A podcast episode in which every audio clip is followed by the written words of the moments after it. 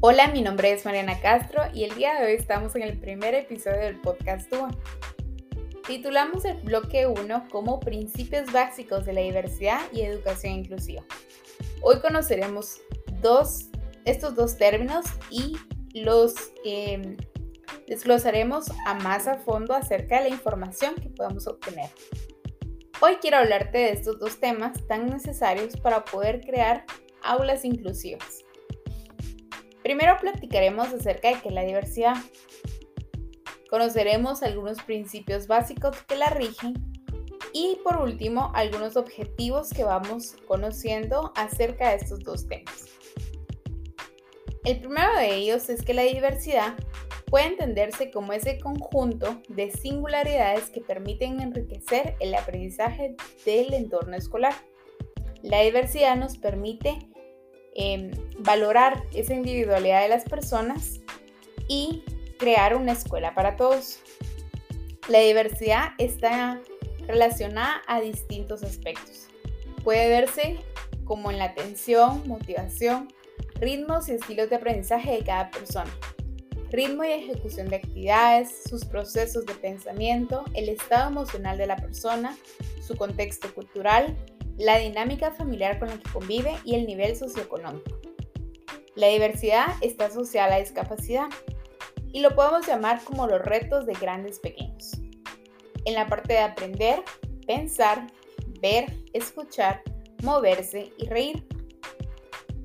La atención a la diversidad se entiende entonces como ese conjunto de acciones educativas que van a permitir tener un sentido amplio y además intentarán prevenir y dar respuesta a las necesidades temporales o permanentes que existen dentro del alumnado del centro, y entre ellos a los que requieren una actuación específica derivada de factores personales o sociales relacionados con situaciones de desventaja sociocultural, de altas capacidades, de dificultades de comunicación y de lenguaje o de una discapacidad física, psíquica, sensorial o con trastornos graves de la personalidad, de la conducta o del desarrollo. También debemos tomar en cuenta la educación inclusiva, que va muy de la mano con la diversidad. La educación inclusiva está dividida con tres objetivos bien claves. El primero de ellos es permitir que todos los estudiantes dispongan de igualdad de oportunidades para participar en cada aspecto del proceso educativo. Segundo, debe proveer un entorno, recursos, servicios e información accesible para todos. Y por último, tiene la misión de consolidar un sistema educativo en el que el currículo, metodología y evaluación se ajusten a las necesidades y características de todos los alumnos. Es un proceso que debemos tomar en cuenta tanto el ambiente, la condición social y cultural que vive el alumno, su discapacidad, el género y el grupo étnico. Algunos principios básicos de los que se rige la educación inclusiva es que la escuela debe educar el respeto de los derechos humanos y para hacerlo, obviamente debe organizarse y funcionar de acuerdo con valores y principios democráticos. Otro de los principios es que todos los miembros de la comunidad colaboran y facilitan el crecimiento y desarrollo personal y profesional individual y a la vez el desarrollo y cohesión entre los iguales y con otros miembros de la comunidad.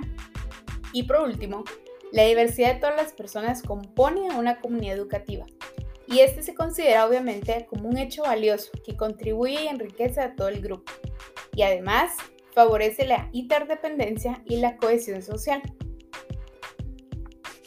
También podemos decir que la educación inclusiva busca esa equidad y excelencia para todos los alumnos, en el que se reconoce su derecho a compartir un entorno educativo común en el que cada persona sea valorada por igual.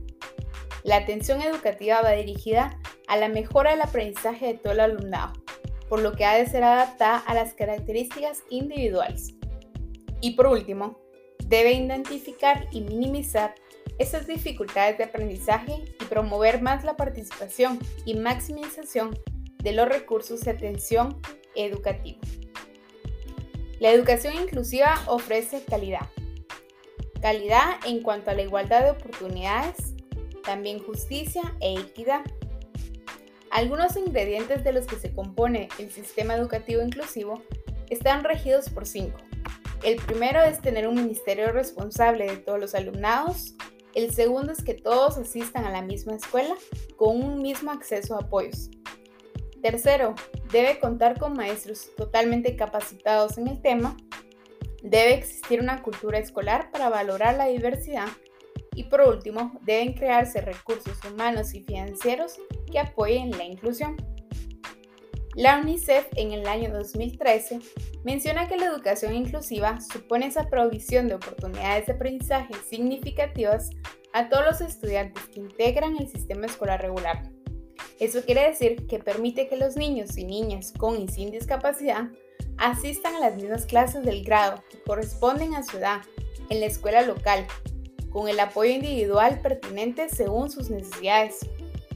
La UNICEF además menciona que se debe exigir esos ajustes de índole material, como por ejemplo que hayan rampas en lugar de escaleras y que los umbrales de las puertas sean suficientemente amplias para los usuarios de silla de ruedas. Además, debe contar con un programa nuevo, centrado en que el niño, que incluya representaciones de los diversos tipos de personas que integran su sociedad, no solamente los que tienen discapacidades. Y la educación inclusiva debe reflejar esas necesidades de todos los niños mucho más en las escuelas inclusivas.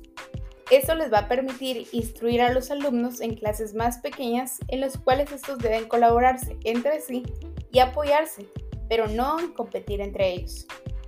No se segrega a los niños y niñas con discapacidad ni en el aula, ni durante el almuerzo, ni en el recreo.